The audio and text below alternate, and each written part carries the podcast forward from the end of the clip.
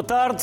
No mundo há mais de 260 milhões de pessoas que falam português. Segundo o Instituto Camões, temos o quarto idioma mais usado depois do mandarim, do inglês e do espanhol. E é a língua oficial de nove países mais Macau. A língua portuguesa é uma ferramenta influente na ligação entre países e povos, entre mercados e culturas. Vamos recordar o que disse o secretário-geral das Nações Unidas, António Guterres, em maio deste ano, nas comemorações do Dia Mundial da Língua Portuguesa. É sempre com renovada satisfação que me associo à comemoração, a 5 de maio, do Dia Mundial da Língua Portuguesa e que saúde todos os falantes da língua portuguesa. Num contexto global marcado por crises múltiplas e interconectadas, as línguas de comunicação global são um indispensável veículo de entendimento e de esperança.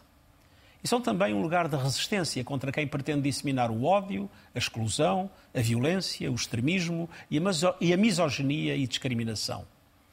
A língua é muitas vezes o refúgio e a esperança dos mais vulneráveis, a esperança de serem ouvidos, de que as suas vozes contem, de, que não, de não serem deixados para trás. A língua portuguesa é também nisso um bom exemplo, sendo partilhada e construída por populações em todos os continentes. Marcada pela diversidade, é uma língua promotora de entendimentos e de conciliação.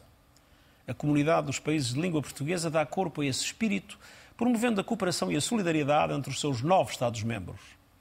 Para os mais de 260 milhões de falantes nos países da CPLP e nas suas diásporas, a língua portuguesa continua a ser uma língua de mobilização em favor de uma renovada urgência na implementação dos Objetivos do Desenvolvimento Sustentável.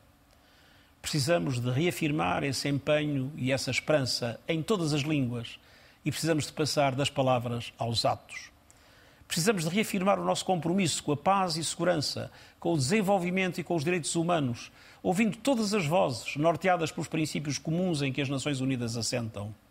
Só assim conseguiremos habitar como almejava Amílcar Cabral, e cito, no mundo de todos, sem mal e sem danos. Muito obrigado. São meus convidados Germano Almeida, escritor, Antónia Coutinho, professora associada na Faculdade de Ciências Sociais e Humanas e investigadora no Centro de Linguística da Universidade Nova de Lisboa, e Luís Reto, professor universitário jubilado.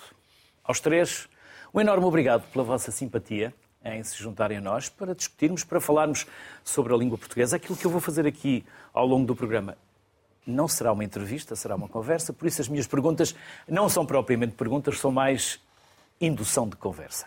Por isso, Germano, já agora, começando por si, nasceu na Ilha da Boa Vista. Exatamente. Lindíssima. Para quem nunca foi à Boa Vista, descreva-nos a Ilha da Boa Vista. Conhece a Boa Vista? Conheço. Ah. Conheço mais ou menos bem Cabo Verde. Cabo Verde era o meu ponto de passagem quando eu era repórter de guerra e quando ia para a África era sempre o meu ponto de recuo. Como é a Ilha da Boa Vista? Para quem nunca lá foi e não sabe que perde.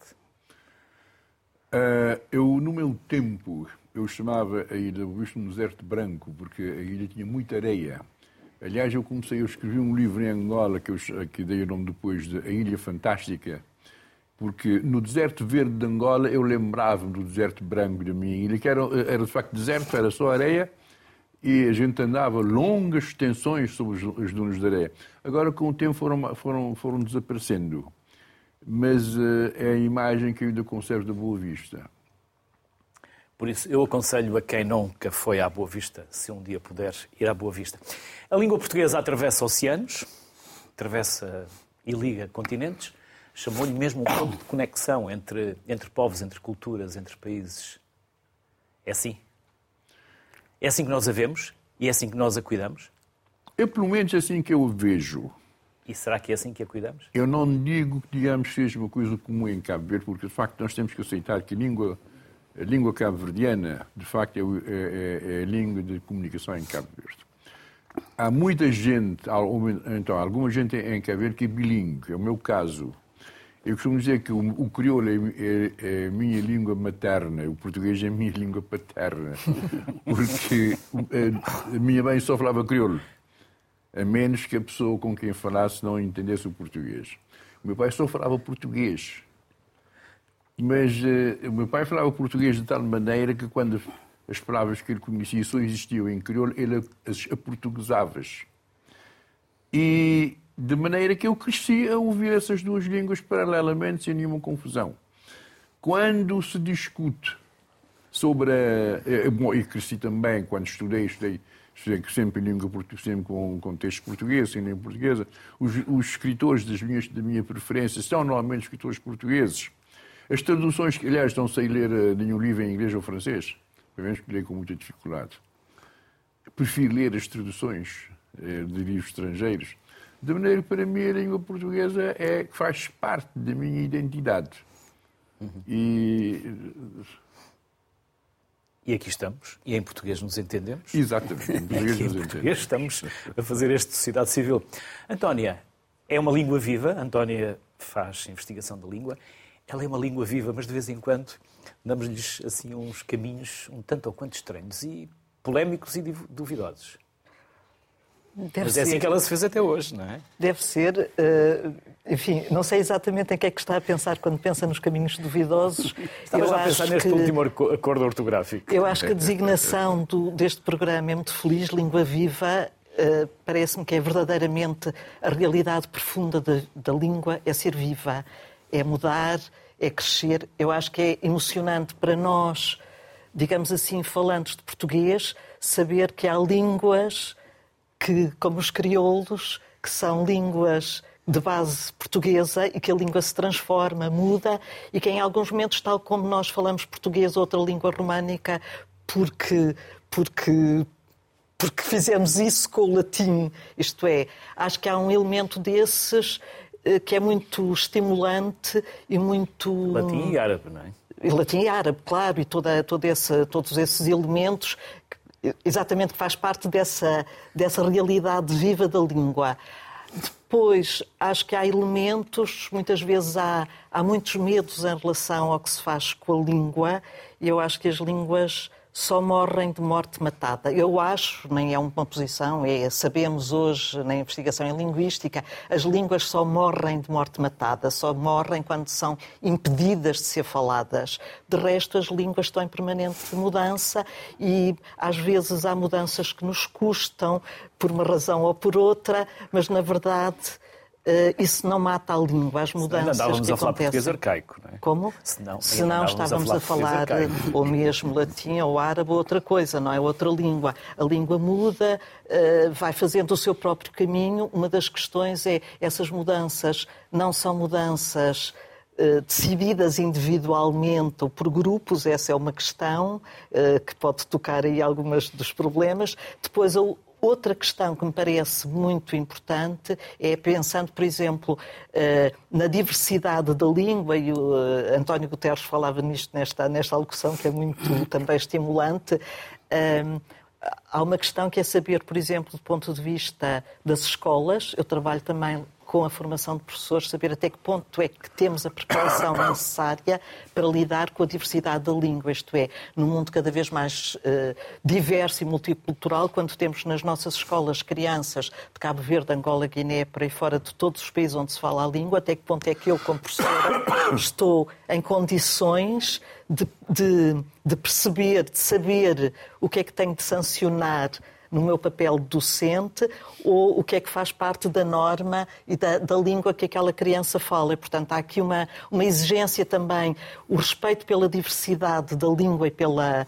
Uh, enfim, pelo, por, essa, por essa vivacidade da língua, também exige formação adequada a quem, a quem tem responsabilidades ao nível da educação, por exemplo, não é? para poder distinguir o que é que são atropelos, o que é que, é, o que, é que são as normas em presença ou em conflito ou em mudança ou em instabilidade e tudo isso são fenómenos de que é feita a língua e que algumas vezes levantam dificuldades concretas. Luís, sinta-se à vontade para dizer algo, se quiser, sobre estes, estes desafios uh, que, eu, que eu lancei aqui ao Germano e à Antónia. Uh, provavelmente não terá muito a falar sobre a Boa Vista. Não sei se já foi à Ilha da Boa Vista ou não. Já foi? Já, já. conheço bem Cabo Verde. Ah, então também poderia falar sobre Cabo Verde. Sobre mestrados durante uns 15 anos, portanto, Pronto, ia lá isso, com frequência. É para lhe dizer alguma coisa sobre Cabo Verde? Não, é só que gosto muito. Nós conhecemos a nossa história, mas será que, ou pelo menos é suposto conhecermos um pouco a nossa história, e será que conhecemos a história da nossa língua? Acho que pouco.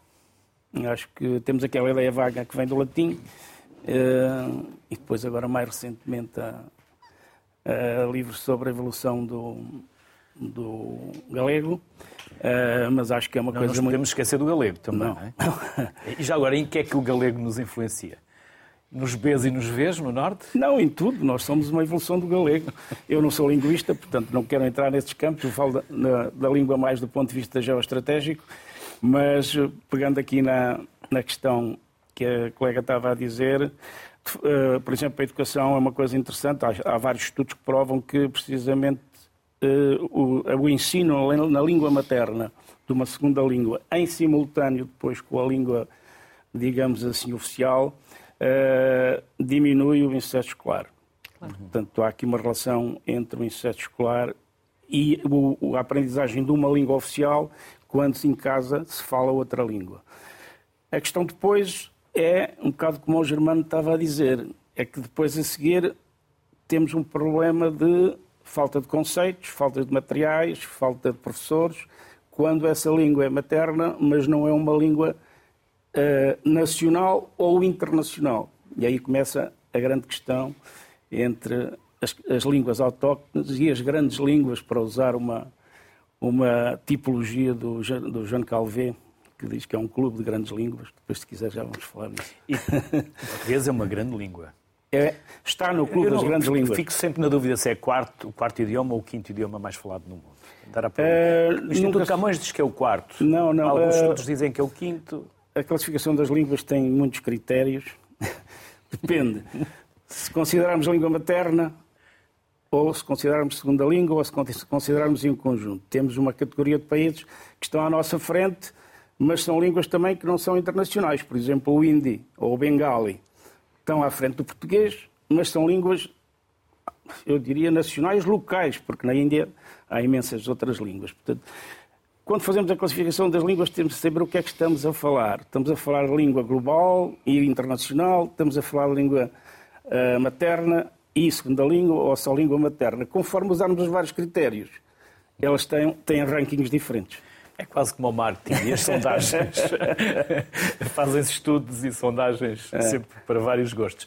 Vamos eh, à primeira convidada que está à distância e vamos já porque a Cristina Marques é professora de português e nomeada em 2023 para o Global Teacher Prize e vai ter aulas, jogo eu, ou pelo menos tem um compromisso, por isso não o podemos eh, fazer atrasar. Cristina, já ouviu aqui o início da nossa conversa? Se sim, quiseres. Sim, sim, sim. Já, se... tenho, já tenho aqui uma deixa para. Então para eu não estrago a deixa e ele fazer uma pergunta, mas guardo para depois, se não for por aí que a Cristina decidir entrar. Então, uh, boa tarde. Hum, eu sou professora no ensino secundário, portanto, tenho na sala de aula um observatório que me prova cada Ao dia vivo, que não é? a língua ao vivo de que a língua é viva.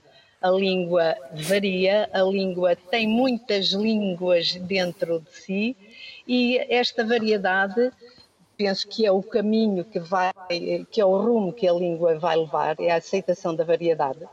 E agora o que se me põe todos os dias como questão em sala de aula, enquanto professora de português, é, é qual é o meu papel ou qual é o papel da aula de português nesta, nesta fase de evolução da língua, que é uma fase muito, muito profícua, digo, pensando, por exemplo, não só na questão dos imigrantes que nos trazem aportações e, e variedades que serão absorvidas pela, por, por nós, falando das questões da da futura eh, linguagem neutra e, eh, e, inclusiva das questões de género.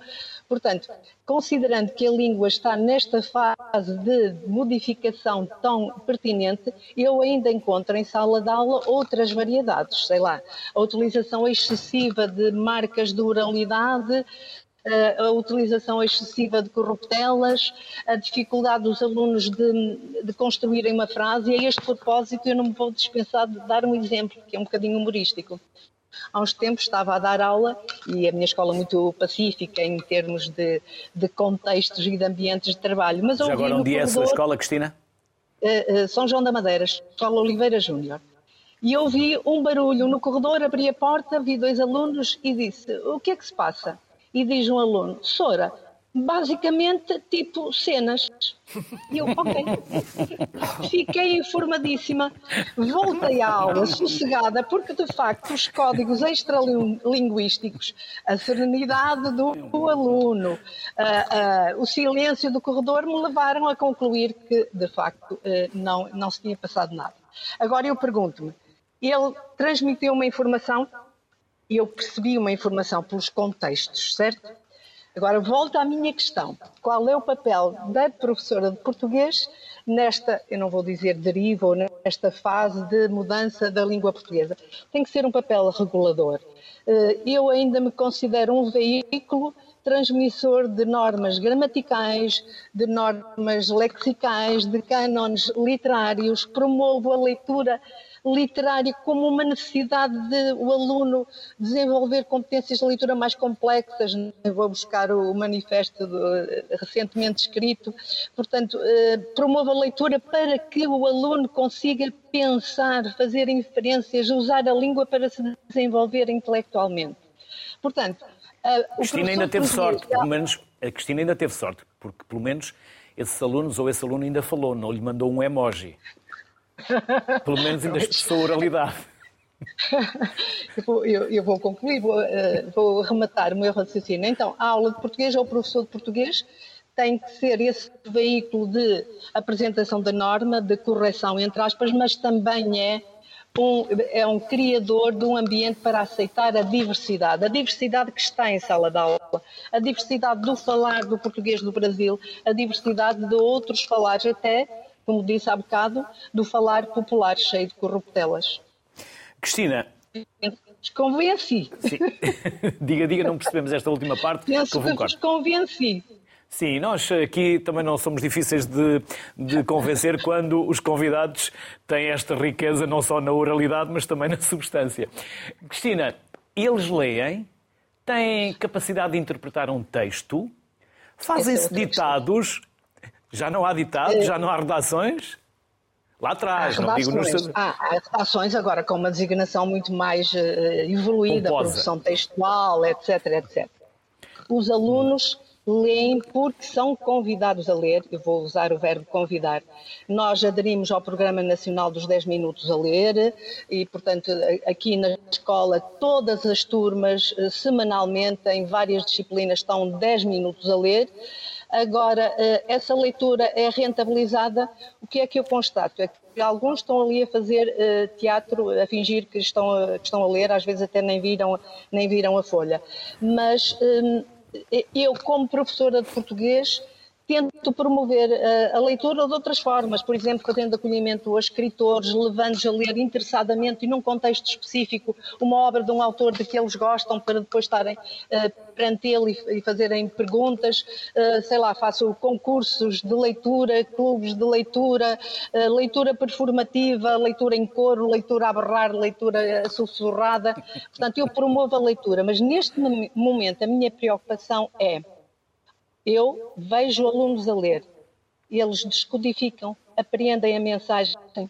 Eu penso que não, porque em sala de aula nós temos que trabalhar muito uh, o texto complexo, a frase complexa. E agora aproveito aqui a presença do, do, do senhor escritor, que muito estimo, os escritores também têm que dar aos leitores um, motivo para desenvolver o, o, raciocínio, desenvolver competências de leitura mais complexas. Não é só eu faço um, um, ditado e está, está tudo dito. E agora eh, há muitos escritores que vão por essa modalidade da frase muito simples ou até frase segmentada quando, por exemplo, comparamos, eh, sem nenhum desprimor, eu adoro, adoro os, os, escritores contemporâneos, sou voz deles em muitos sítios, mas compararmos a estrutura frásica de um escritor assim um bocadinho já uh, pós-moderno, com algumas características individuais de estilo específico, se compararmos, retomo, com o Padre António Vieira ou com essa, nós vemos que a estrutura frásica complexa, complexa se vai perdendo, se vai simplificando e estamos quase perante frases que obrigam o leitor a uma descodificação básica e depois também a um consumo básico da, da informação. Portanto, a, a, informação é descartável muito facilmente. Porquê? Porque não houve o esforço, não houve a necessidade de esforço estar ali debruçado sobre aquela frase, a tentar perceber e, sobretudo, a deliciar, sobretudo a ter o prazer do texto, assim, na, uh, numa seção bartesiana. Cristina, mas nem todos aqueles que escrevem um livro se podem considerar verdadeiramente escritores. Certo, há... certo. Eu distingo os escreventes e os escritores. Todos nós somos escritores nessa, nessa forma mais simplista de pegamos no, num teclado ou numa caneta e escrevemos mas escrever um texto já é ousado, se calhar já é um desafio grande para os, para os alunos de, de, que temos em sala de aula, e eu sei que é verdade, Uh, isso acontece, acontece semanalmente quando fazemos uh, oficinas de, de, de, escrita. Sente também que o extrato social dos alunos impactam a forma como eles encaram o português ou o estudo ou a fala? Porque eu não posso talvez negar, aqueles mas, que tenham mas, menos mas, condições lá em casa tenham menos há aqui uma Sim, discriminação isso social. Isso é verdade, não podemos dissociar a escola e a aprendizagem dos contextos familiares ou sociais, mas também é verdade que as escolas, hoje em dia, oferecem tudo aos alunos. Oferecem todos os meios para lerem, para acederem a livros, oferecem eh, todos os instrumentos para colmatar as necessidades que, porventura, as famílias não possam, não possam dar. E nós vemos que é verdade, nós constatamos que cada vez mais os pais se demitem, entre aspas, dessa tarefa de educadores. Porquê? Porque a escola resolve os problemas, a escola dá, a escola oferece, os professores são muito disponíveis, os professores são muito acolhedores, muito receptivos, muito pedagogos. Isto não é um autoelogio, é um elogio da classe. Cristina, Cristina Marques, foi um gosto recebê-la, não há atraso mais. Obrigado pela simpatia e pela muito disponibilidade. Obrigado. Obrigado. Queria só dizer que fiquei muito orgulhosa de integrar este painel, muito estimo. Muito obrigada, boa tarde. E nós também foi uma honra tê-la connosco. Obrigado, Cristina. Bem-haja. Germano, Cristina falava na complexidade da escrita, mas será que depois do outro lado, quando a tornamos também tão complexa, as pessoas a vão entender assim de uma forma básica ou há livros, há obras que têm um público determinado? Eu estou relativamente à vontade para falar nisto, porque eu não me considero escritor. Nunca, até hoje, me considero escritor. então, se não se considera escritor, digo que seremos nós ou outros. histórias. Porque eh, para mim a ideia de escrever é, eu lembro-me sempre quando era miúdo, na Boa Vista, havia contadores de história que nos juntavam à porta de casa, eh, não havia luz elétrica, era luar, e, nos, e contavam histórias. Havia grandes contadores de história que nos, que, que nos divertiam horas seguidas. E para mim, a ideia de escrever é exatamente alguém que está à minha frente a quem estou a contar uma história. É, é por isso que não é, como é que eu dizer, quando digo que eu sou contador de história, é no sentido de que quando estou conto uma história, eu quero conto uma história que quer ser que a minha história seja entendida. E se eu tenho um público que tem uma fraca uh, capacidade intelectual, eu não posso ter linguagem. Eu sou advogado, eu conheço a linguagem, com aquilo que a gente chama linguagem difícil. Nem, mas mesmo em advocacia eu não, nunca usei esse tipo de, de, de, de, de forma. Eu sempre entendi, sempre aprendi uma frase que me marcou. O que tu entenderes fica a ser teu. Por isso é que, mesmo em direito, eu disse, eu tenho que entender o que está lá para ser capaz de o transmitir em palavras simples. E uma vez fiquei particularmente agradado, eu, eu, eu tomava banhos de mar matinais na, na Lajinha, passei por um grupo de estivadores, estavam a ler o jornal e chamaram para me dizer, estamos a ler o seu artigo no jornal. Estivadores. E disse, vocês estão a entender tudo? Não, perfeitamente. A forma como se escreve, qualquer pessoa entende. De maneira que é uma coisa que me orgulha. Portanto, eu sei que há, mesmo em Cabo Verde, há, há escritores que usam uma, uma linguagem, digamos, que eles chamam de intelectual. Eu não, eu quero, eu quero usar a linguagem popular, eu quero ser entendido. É importante escrever de forma simples, mas com um português correto, certo, Antónia? Uh, não sei exatamente o que é o português correto, lamento. Gramaticalmente Eu, falando. Gramaticalmente falando, Gramatical. mas mesmo gramaticalmente falando, depende das circunstâncias. Já não está a colega Cristina, acho que. Convém não tirar uma... substantivos isto também, é, não é? No início. No... Isto é, coisas... depende das, das circunstâncias de uso, porque nós sabemos, mesmo em literatura, mesmo ou em literatura, em publicidade, há muitos contextos de uso onde a gramaticalidade não se impõe. Isto é, pode ser pode ser usada com efeitos particulares. É e, portanto, a questão é. Ou a ausência delas? Ou, ou, o exemplo clássico de Saramago. O que eu quero dizer é a diversidade também aqui também se impõe. E eu distinguiria aquilo que é, eu falo eu, eu, falo, por um lado, como linguista e, por outro lado, também, já disse, preocupada com questões de educação, também de alguma forma estou ligada. Fui docente do ensino básico e secundário durante anos e, e sou docente eh, do ensino superior, portanto, as preocupações de educação. E eu acho que é preciso distinguir. Eh, como linguista, interessa-me descrever o que está a acontecer. Em termos de educação, é preciso aquele caráter normativo de que a colega falava e aquele caráter regulador. Portanto, isto dito, sem misturar, sem simplificar uh, as diferentes posições, eu diria que a questão do correto é, é, é, é, complexa, isto é, não é linear. O que é correto uh, não tem de necessariamente ser usado de uma forma cega. Em, volto a dizer, como docente numa situação de ensino de português ou mesmo de outra disciplina, calhar, não, não, duvido que seja necessário uh, trabalhar a correção, mas por outro lado, quando nós, quando nós lemos e vemos a diversidade das produções, percebemos que há diferenças, percebemos que, uh, uh, que os usos ultrapassam aquilo que muitas vezes parece uma representação rígida uh, e fixa. E, e, e, essa também, esse também é um trabalho a fazer. Eu também gostava de voltar à questão da complexidade, uh, no sentido de dizer, mais uma vez, para mim a complexidade também é diversa. Isto é, uh, eu aqui talvez, não sei se concordo exatamente com o que disse a colega, no sentido de é preciso perceber, ou é preciso pensar o que é que é indicador de complexidade. E a complexidade pode, em alguns casos, ser uma frase simples e ter uma complexidade de pensamento envolvida.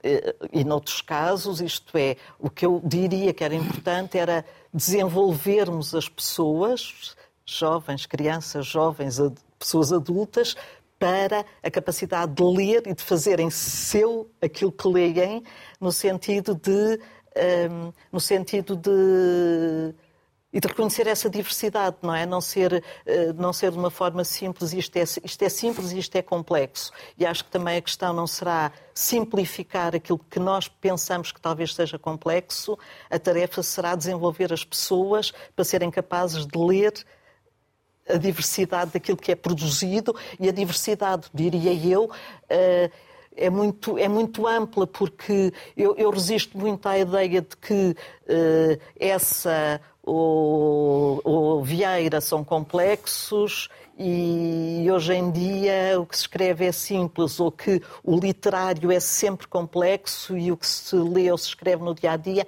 é sempre simples. Acho que é muito mais complexo do que isto, é muito menos arrumado. O que essa escreveu à altura está perfeitamente atual. Poderia ser reescrito ou novamente publicado. O que essa escreveu na altura é quase a realidade de agora, por isso não mudou Sim, muito. Uh, não sei, mudou a terminologia, não... as palavras, porque é português do século XIX que é mais... Não, não, sei, não quero retirar a palavra, mas também gostava de voltar a... De, de... Sim, aqui podemos ir à frente, atrás, Sim, não, não, aqui... não há guião. É isto uma Sim, conversa não há guião, não é? Isso, isso, é isso que também é... É que nós gostamos, conversa sem é, guião. Eu acho que também a, a, a, colega introduziu uma questão que me é particularmente cara, que é a questão das, da linguagem neutra, inclusiva, etc. Aliás, a, a questão da linguagem inclusiva em sentido amplo, também foi evocada pelo secretário-geral nesta alocução, quando fala, no fundo, é a responsabilidade de. A, a, a, a língua é, também, é uma questão de identidade, não é? De identidade de pessoas, de grupos, de povos, de nações, de histórias. E, e, e, desse ponto de vista, uh, há um elemento aqui que é o respeito por todas as formas ou a, o evitar todas as formas de discriminação quando se fala de linguagem inclusiva em termos amplos. Depois, isto põe hoje em dia questões concretas, porque há, uh, há uh, esforços, tentativas de, de fazer mudanças sobre a língua.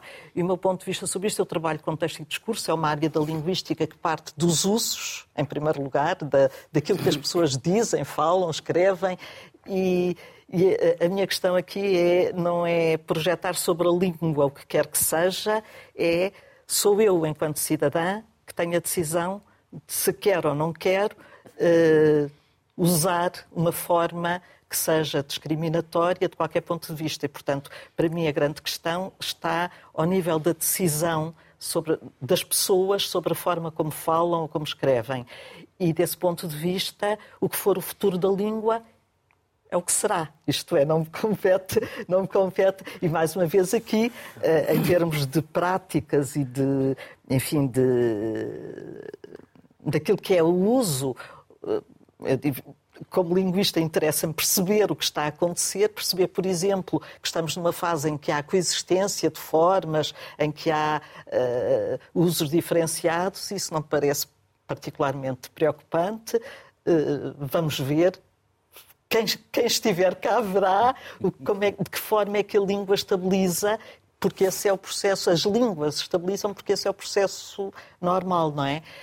Um, só mais um aspecto, se calhar ainda assim nesta volta, que tem a ver com a questão da escrita e da leitura e da, de uma sociedade muito visual, muito, muito momentânea, muito do, do rápido. A colega falou muito da, da, importância da leitura, ter aderido ao programa dos 10 minutos de leitura, e uma das questões que eu sinto, e acho que não sou única, é que eh, hoje lê-se e escreve-se muito em suportes vários, todos nós escrevemos mensagens, andamos a ler uh, nos telemóveis, faz parte, eu acho é, digamos, há uma parte disto que é normal, o que é preocupante é se fica nisso. O que é preocupante é não haver tempo para uma leitura uh, lenta, em profundidade, não haver tempo para, para escrever que não, algo que não seja. E, e, não estou a falar de escritores, contadores de histórias, estou a falar de nós, to, toda a gente, porque. Uh, como dizia Vygotsky, um psicólogo da linguagem do início do século XX, a escrita uh, é, é uma revolução. Quando se adquire a escrita, isso desencadeia uma revolução interior na criança. E, e, é interessante pensar na pessoa adulta até que ponto é que a escrita continua a ser, se houver lugar para isso, ocasião de aprofundamento, de identidade, de desenvolvimento, de interação e privarmos-nos dessa função da escrita é algo que pode mexer demasiado até connosco como espécie humana, com aquilo que podemos ser como espécie humana. A escrita é uma forma, a escrita toda de nos apropriarmos daquilo que os outros pensaram, mas eh, eu, eu, digo muitas vezes nas turmas com que trabalho, não interessa nada o que dizem professores, livros, etc. A única coisa que conta é o que cada pessoa é capaz de fazer com aquilo que lê. E desse ponto de vista, para isso a escrita é fundamental, porque as coisas não são rápidas, as coisas exigem pensamento, exigem tempo, exigem caminho. E... Para nos dar um espírito crítico, que é uma coisa que por vezes nos começa a faltar também enquanto humanos. Luís, sendo a língua parte da nossa identidade, nós temos a nossa identidade espalhada pelo mundo, porque nós vamos pelo mundo e em várias línguas encontramos palavras de português, eu aprendi um bocadinho de lingala, a língua oficial do Zaire, a mesa, sapato, manteiga, uhum. mata-bicho, banco, e por ali ficámos, e por aí poderíamos ir muitas, como lá atrás também apanhámos o, o sasse, a alface, uhum. o oxalá, o inxalá dos outros, uhum. ou seja, nós também temos a nossa identidade espalhada pelo mundo, e será que percebemos isso? Uh, ou só quando vamos lá ou alguém nos faz uh, eu, perceber essa eu, importância? Citando uma pessoa que a Ana Paula Labrinho, que foi no Instituto de Camões, ela às vezes diz que quando a gente sente verdadeiramente orgulho de ser português é na Ásia. um bocado por causa disso. Uh, é evidente na CPLP, mas isso já é normal, não é? Já estamos dentro da nossa comunidade linguística. Mas, de facto, o nosso rasto uh, linguístico e, semântico, portanto, que deixámos na, na Ásia é muito grande, na maior parte das línguas asiáticas, desde o Japão até uh, uma outra, tirando a China, que já tinha a sua estrutura lá muito bem, muito bem feita. mas, de facto, é, é, é curioso ver como é que são tantos, mas são milhares de vocábulos. Em algumas línguas são milhares de vocábulos que, que, fundamentaram depois alguma daquelas, daquelas línguas, até porque... Para além é, dos nomes que deixámos. Para, para além, é, da, para além dos nomes. Da topomínia. mas há uma, há uma parte grande que nós deixámos muito ligada, que era a comida e outras coisas, mas também muito ligada ao desenvolvimento científico que, que se ia fazendo. Portanto, desde a desde a, das questões da, dos instrumentos náuticos, dos martelos, das, dessas coisas todas, e da, dos canhões e das. Portanto, há ali toda uma parte que é a introdução de uma outra, um outro mundo conceptual que aquelas línguas ainda não tinham, ainda não tinham, tal como nós depois também importámos outras línguas, o computador e, e outras coisas, mas uh, aí na Ásia, de facto, deixámos uma, uma, um rastro muito grande. Até a arte de navegar. E até a arte de navegar. A arte de navegar também trouxemos lá. Portanto, é importante nós percebermos o nosso legado, mas quem é que o faz? Quem é que permite ou quem nos leva a termos a noção dessa importância? Bem, investimos pouco na língua. Eu diria investimos mesmo muito pouco. Eu, eu costumo dizer que Portugal tem dois grandes ativos, um é o mar e outro é a língua. Estratégicos, de facto, só temos dois grandes ativos. Temos um grande ativo do mar por causa da, da, das plataformas marítimas, das plataformas continentais e a língua, quer dizer, não há mais nenhum país no mundo tão pequeno como Portugal que tenha uma língua entre as sete línguas mais internacionais no mundo hoje. O que isto pode dar em termos de negócios internacionais, de, de cultura, de soft power, para usar uma, uma, uma terminologia portuguesa, ou seja, de poder suave, uh, é, um, é um mundo completamente por explorar e se compararmos com as outras... Se não estou outras... o português é o, a língua mais falada no Hemisfério Sul. É, é a língua mais falada no Hemisfério Sul e será uma das línguas mais faladas na, na África. Já agora, foi as projeções das Nações Unidas para o fim deste século, uh, haverá mais gente a falar português na África que no Brasil. Mais que Swahili? Swahili é pequenino. O Swahili tem 60 milhões só. O Swahili é uma, é uma língua importante porque é uma língua transnacional. Portanto, é uma língua, é uma língua franca no, no Corno da África, mas... Uh, vai também para o centro. E vai. tem uma, tem uma, é relativamente parecida com o Urdu, porque também são línguas que são de vários países, são línguas francas, mas orais. Agora, eh, em África haverá possivelmente 300 milhões de pessoas a falar português no fim do século, deste século. Eh, e, portanto, e no Brasil serão cerca de 180 se, se a demografia, se as previsões se fizerem. Ou seja, em África, a, língua portuguesa, no final, no final deste século, já a meados do século, será possivelmente a terceira língua mais importante da África, a seguir ao inglês e ao árabe.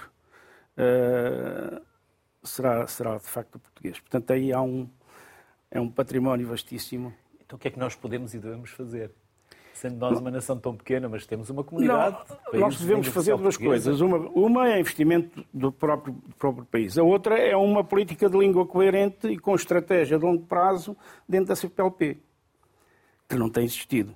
Embora exista em Cabo Verde o Instituto Internacional da Língua Portuguesa, os financiamentos são miseráveis, a visão estratégica também não se vê, e, portanto, aqui há duas, digamos assim, há dois investimentos. Um nacional, sempre com, com recursos escassos, uh, e outro dentro da CPLP, numa política conjunta de todos os países da CPLP. É evidente que, neste momento, em termos financeiros, Portugal e o Brasil têm obrigações acrescidas neste investimento da língua, e espero agora que, com o regresso do Presidente Lula, a língua portuguesa torne a merecer uma, uma posição cimeira na estratégia, na estratégia do Brasil. Hum. Que nestes últimos quatro anos foi a desgraça. ficou, ficou a ganhar pó. É. Vamos trazer também o Fernando Venâncio, que é linguista, para a conversa. Olá, Fernando. Bem regressado. Olá, Luís. Fernando, Uh, também quero pegar na conversa no ponto em que nós aqui estávamos a colocar, na importância da língua, na sua projeção no mundo, na identidade, na Sim. falta de investimento ou, ou naquilo que entender. Eu posso pegar por tudo aquilo que ouvi e ouvi com, com muita atenção e com muito prazer. É, nós temos essa. Como é que é dizer? eu quase dizia, uma, a nossa retórica de, de, uma grande língua internacional e eh, que se espalhou pelos continentes.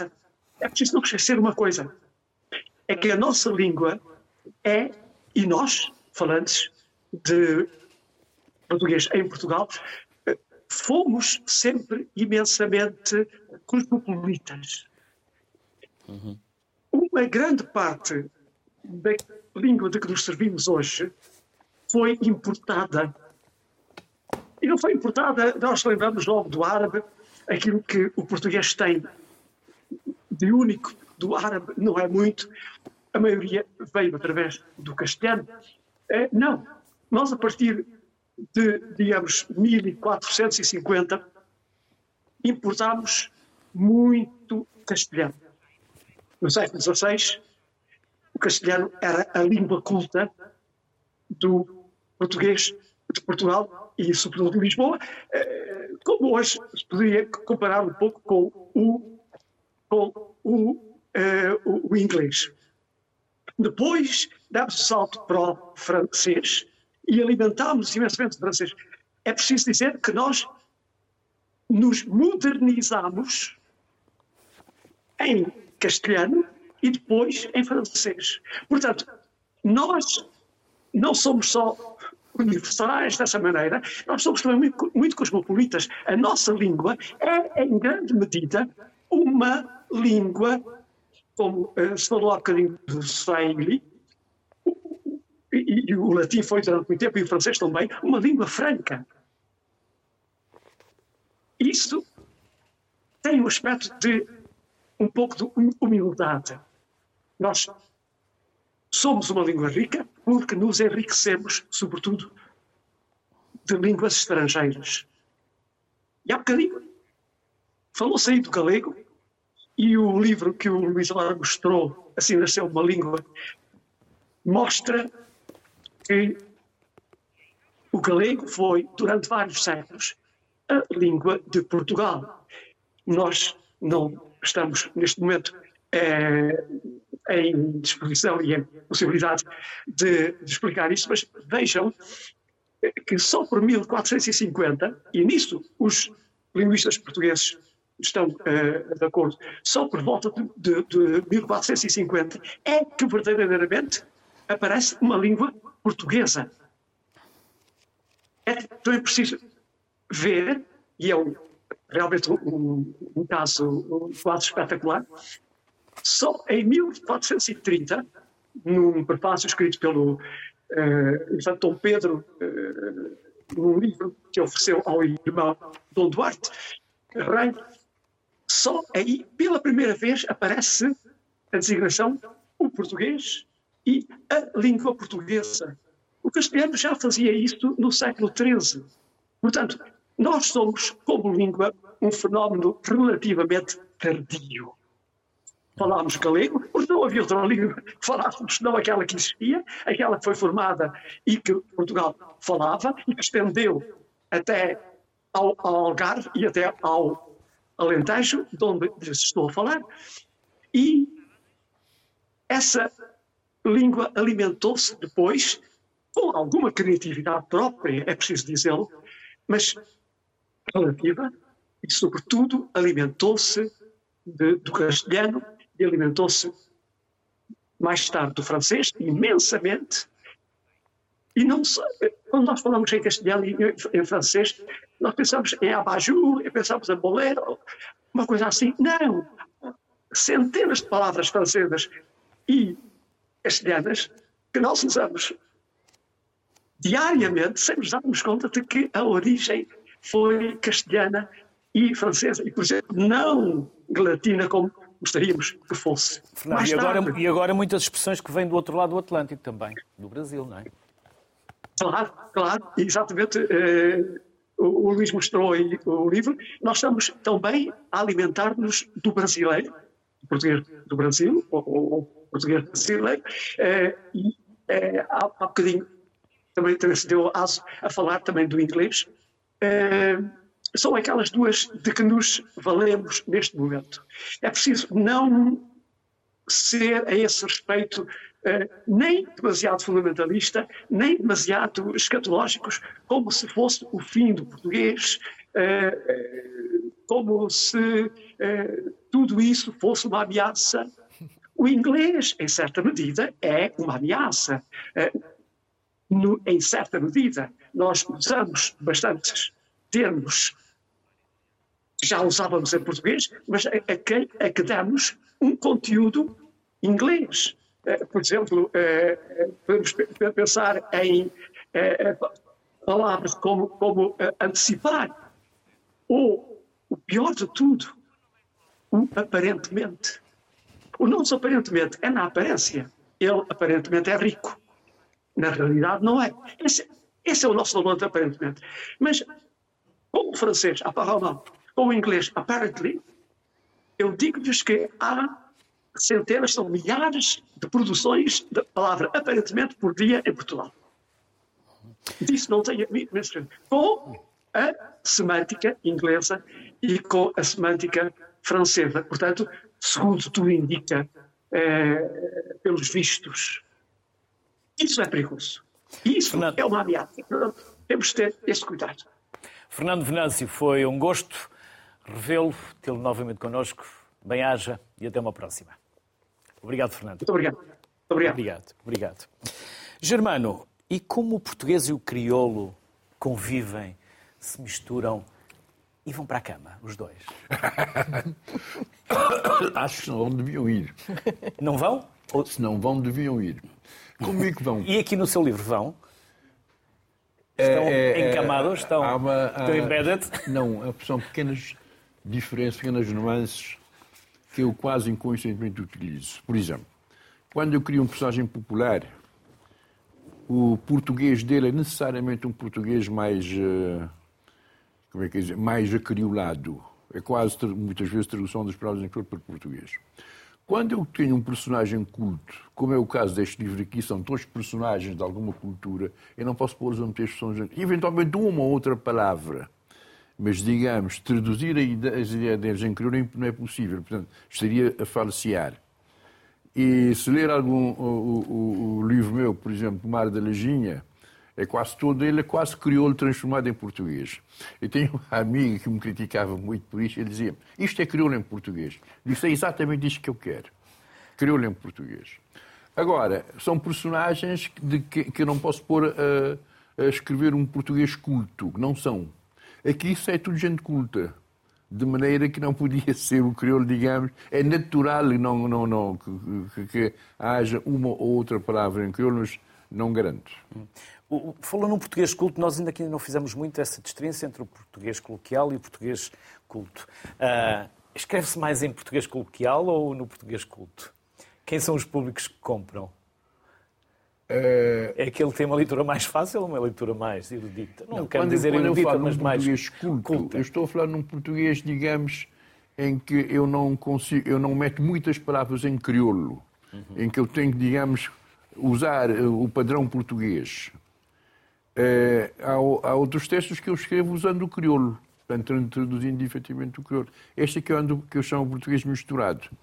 O português, o, por exemplo, quando eu escrevo. Ser assim, leve-leve, eu percebo, não é? Quando eu escrevo, por exemplo, direito, eu escrevo um português culto, portanto, não posso meter determinadas expressões que eu gostaria, que eventualmente gostaria. Mas vocês têm expressões lindíssimas, fantásticas, que casam tão bem, não é? Quando são possíveis, a gente, eu, eu pelo menos, procuro meter, tendo consciência de que, efetivamente, eh, nós em Cabo Verde não podemos distinguir o, o, o não podemos separar o crioulo do português. Nós precisamos das duas línguas. A vida em Cabo Verde decorre em crioulo, mas nós precisamos do português para nos pôr em contato com o exterior. E então temos que ter, temos que amar as duas línguas, tratá-las em paridade. É isto que eu tenho vindo a insistir em, eh, em Cabo Verde há muitos anos, esta parte, no sentido de aprendermos a usar, a cultivar e usar a língua portuguesa. Porque o, o, o crioulo está lá, o que nós precisamos, eh, de facto, do português que nos põe em contato com o resto do mundo. De uma forma muito resumida, de que trata ou de que tratam os infortúnios de um governador nos trópicos? Uh, o que as pessoas têm visto no, no, nos infortúnios do governador nos trópicos é, digamos, um caso de adultério.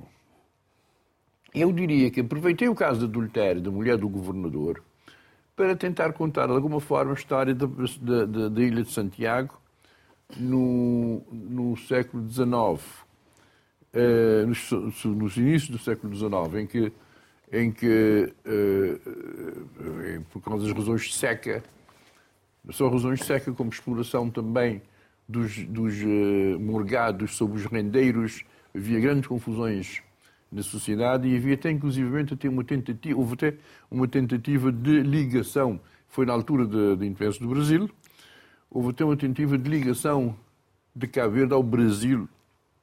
Na altura, quando se falava em Cabo Verde, falava-se de facto da Ilha de Santiago. A Ilha de Santiago ligada ao Brasil, como uma província brasileira, mas isto com uma situação, efetivamente, de fugir, de fugir às situações de fome que nós vivíamos. Ora, esse governador, quando chegou em Cabo Verde, tomou consciência disto. Ele, de facto, não digo puniu, de certa forma espantou. Os fulanos estavam ligados à, à, à, ligação ao Brasil, portanto, à insurreição do Brasil. Uh, aplanou as questões entre os, entre os morgados e os rendeiros e tentou fazer um processo de desenvolvimento grande na Ilha de Santiago esqueceu que tinha família. E, e, e, o, e, não, não, vamos contar mais, porque não, quem quiser saber mais, mais não. que vá comprar o livro, porque os livros têm que se comprar. Mas, uh... Há contas para pagar no final do mês. uh,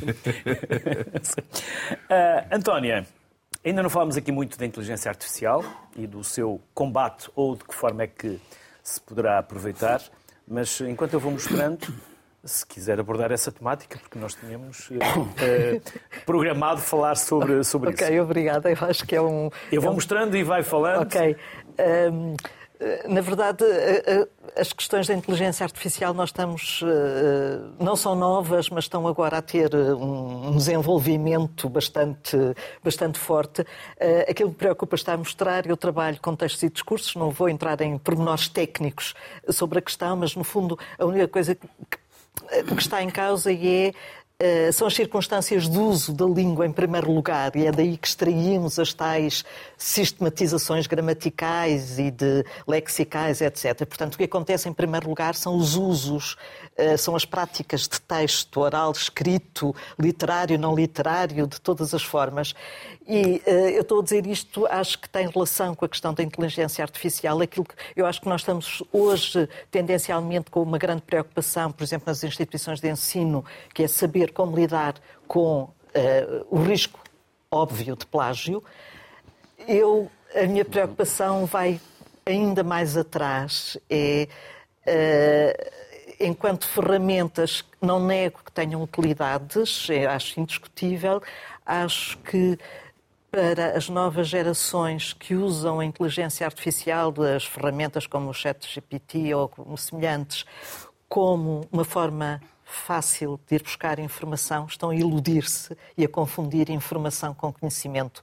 E não queria repetir, mas volto a dizer, a informação está nas máquinas, todas as máquinas têm isso, o conhecimento é o conhecimento que cada pessoa elabora e que é capaz de comunicar.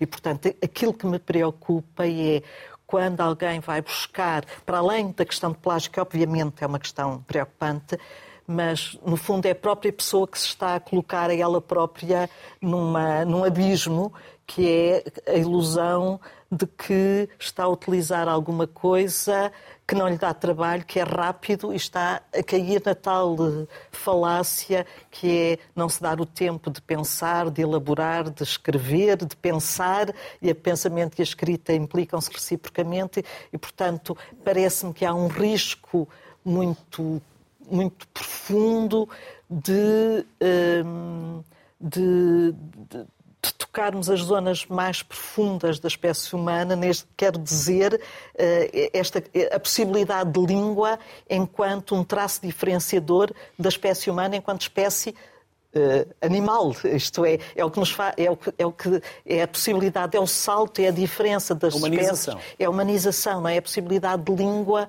enquanto de fator uh, sociohistórico e cultural, não é? E portanto voltar é, parece uma regressão, voltar a alguma coisa em que se vai buscar a informação que está numa máquina e que se volta a pôr a circular sem, o sem esse trabalho que é um trabalho pessoal e de interação, não é? No fundo, eu nunca, eu sou interacionista social, nada é estritamente individual, o que é fundamental é a interação social. E, e, e obviamente, desse ponto de vista, acho que, sem negar que possa ter utilidades concretas, acho que há questões uh, que estão em jogo e, que, por exemplo, um linguista como Chomsky tem apontado, nomeadamente. Luís, durante muito tempo, e eu não sei se alguém ainda assim o pensa, achámos que Portugal era o dono da língua portuguesa. E provavelmente, talvez o motor da língua portuguesa seja o Brasil. Digo eu. Uh, digo eu, mas dir-me se estou errado ou não. Uh, podemos falar ainda do valor económico da língua, sim. se quiserem, enquanto eu vou mostrando, sim, sim, ou outra abordagem que entenda que é mais útil e eu, pela minha incompetência, ainda não tenho lá chegado. Por isso, sinta-se à vontade para derivar para onde entender. Enquanto eu vou mostrando. Uh, a economia das línguas é uma, é uma área relativamente recente. Parece ali no meado do século passado, por um senhor chamado Marchak, que cunhou o termo, e tem havido imensos estudos agora sobre o valor económico das línguas. O valor económico da língua é tanto maior quanto maior o número de falantes que, dessa língua. Portanto, se for uma língua restrita, mais, mais, eh, com um número de falantes menor, tem menor valor económico, mas basicamente, para sintetizar a questão do valor económico, dois, dois aspectos. Por um lado, dentro da própria comunidade linguística. Se nós não tivéssemos na, CPLP, não haveria o número de turistas brasileiros que temos, não haveria as conexões com o Brasil que temos na TAP, não haveria o investimento da Embraer em Portugal, tal como não haveria possivelmente o investimento da EDP uh, eh, no Brasil, ou da Galp no Brasil, ou da e Galp em Angola. por isso, não vamos entrar em negócios não, não, possam ser polémicos. Não, não, não. Não, não é com as marcas. É dizer o seguinte, quando há uma comunidade linguística, o investimento direto estrangeiro uh, é visto com menos risco. É mais profícuo também, não é? É mais profícuo, mas é essencialmente visto com menos risco. Isto começa na, numa, numa escola em Opsala, que se chama a Escola da, da Distância Psicológica, em que, quando começam a analisar os investimentos na Suécia, começam a perceber que eles se fazem essencialmente nos países nórdicos. Porquê? Porque a proximidade cultural e linguística diminui a sensação de risco de investimento no exterior. E, portanto, o facto de pertencer a uma comunidade que fala a mesma língua aumenta a capacidade dentro dessa comunidade de haver mais investimento direto estrangeiro nos vários sentidos.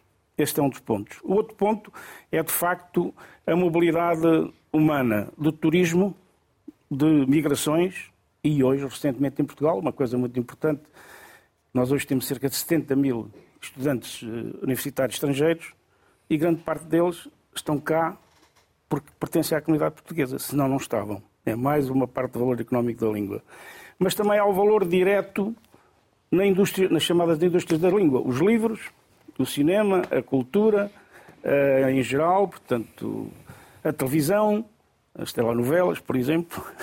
portanto, as traduções. Portugal, por exemplo, é o oitavo país. Portugal não. A língua portuguesa é a, oitava língua, segundo a Unesco, a, traduzir para português. E está em 18 18º lugar, lugar de, de tradução de português para outras línguas. Portanto, há aqui um conjunto enorme, desde o comércio internacional, investimento direto estrangeiro, uh, indústrias ligadas diretamente à língua, que são um fator enorme de economia. E pode-se fazer muito mais quando, quando há estratégias de língua fortes uh, para potenciar este, este valor económico. Luís Reto, Antónia Coutinho, Germano Almeida, foi uma honra receber-vos aqui. Disponham sempre que a sociedade civil puder contribuir para esta discussão e para este enriquecimento cultural e, no caso que hoje aqui falámos, a importância da nossa língua, uma parte importantíssima da nossa identidade. Bem-ajam pela vossa simpatia, generosidade e disponham. O programa é Sociedade Civil, por isso é vosso. Muito obrigado. É a todos nós. Obrigado. Tal como pessoa, também podemos dizer que a nossa pátria é a língua portuguesa. Boa tarde, saúde, até amanhã.